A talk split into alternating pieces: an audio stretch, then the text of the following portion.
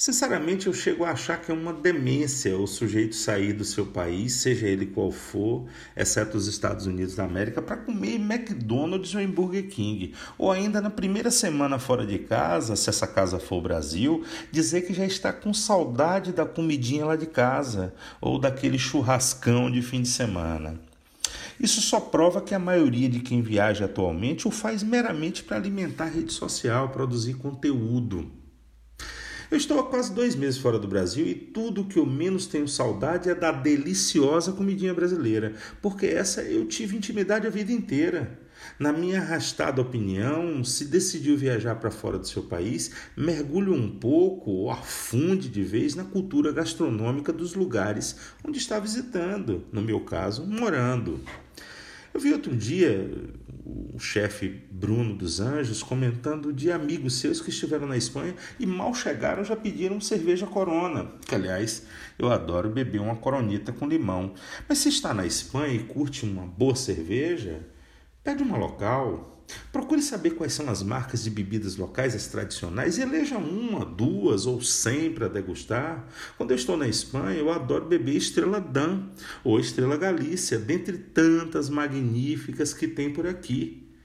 Se vou a Portugal, óbvio que eu bebo Superboc e Sagres, além de outras também deliciosas cervejas que os portugueses produzem. Bruno lembrou bem uma frase muito comum em quem faz curso de culinária. A gastronomia que envolve a comida e bebida é a embaixatriz da cultura de um povo.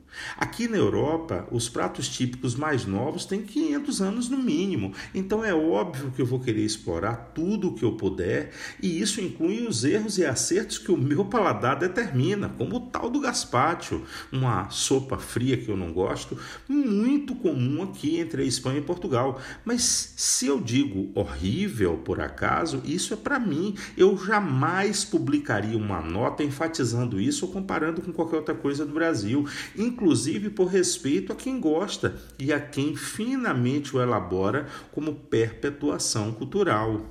O que se vê nas redes sociais são pessoas deselegantes fazendo comentários burlescos sobre coisas de um lugar, menosprezando de uma forma pífia, fazendo-nos acreditar que ele, o comentarista, é o maior conhecedor daquilo que o que critica.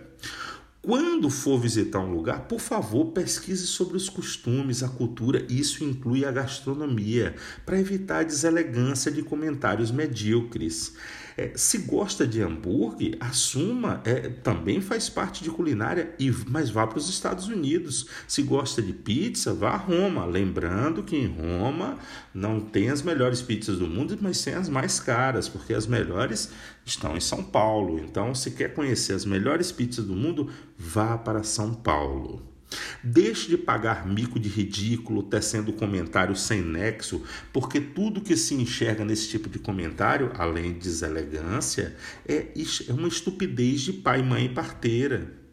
Por último, se você se arrisca a morar fora, pelo amor de Deus, pelo menos saiba de coisas simples do lugar, como o nome de uma autoridade, da autoridade máxima, como presidente, primeiro-ministro ou algo que o valha porque isso demonstra o quão culto você é. Passei uns dias em Portugal, lugar onde estão milhares de brasileiros morando, que sequer sabem o nome do primeiro-ministro do país. E menos pessoas ainda sabem que, além desse primeiro-ministro, tem um presidente. O mesmo ocorre com brasileiros na Espanha que nem ouviram falar do rei. E isso, e por mero acaso ouviram, nem desconfiam quem é Felipe VI, além do presidente Pedro Sanches.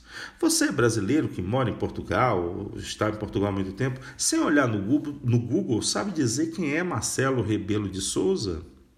Ninguém curte é, de fato uma viagem sem mergulhar nesse universo cultural do lugar visitado. E ninguém que mude para outra nação dificilmente será respeitado na magnitude se não possuir conhecimentos básicos do cotidiano local.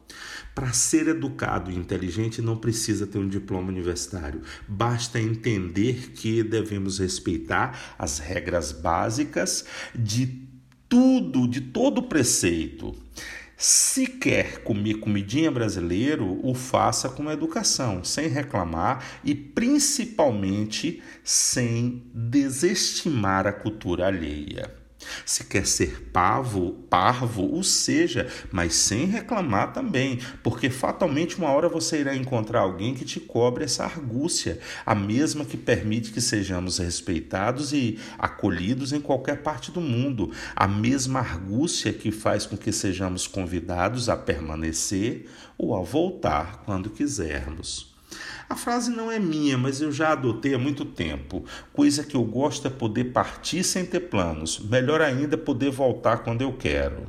Porque nessa estação de, da vida tem gente que chega para ficar, tem gente que vai para nunca mais, tem gente que vem e quer voltar, tem gente que vai e quer ficar, tem gente que veio só para olhar e principalmente tem gente a sorrir e a chorar. Quando eu voltar para o Brasil, sabe-se Deus quando, quero comer meninico de carneiro, sarapatel, acarajé, feijoada, feijão tropeiro e uma galinha caipira com cuscuz. Isso na primeira semana. Mas enquanto isso não ocorre, vou me deliciando entre frutos do mar, bacalhau, carne de borrego, patos, coelhos e outras maravilhas da culinária europeia.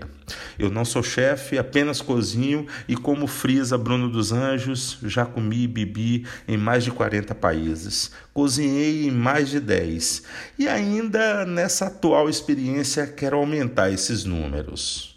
Eu sou Champ Brasil, moro no meio do mundo, não gosto de me deliciar com a cultura gastronômica onde visito. Eu amo fazer isso. Então, assim, eu não gosto, eu amo. E como me arrisco a cozinhar em retribuição, como ontem, hoje e muitos outros amanhãs, vou seguindo a vida. Se puderem, me sigam no Instagram, Champ Brasil. Até mais.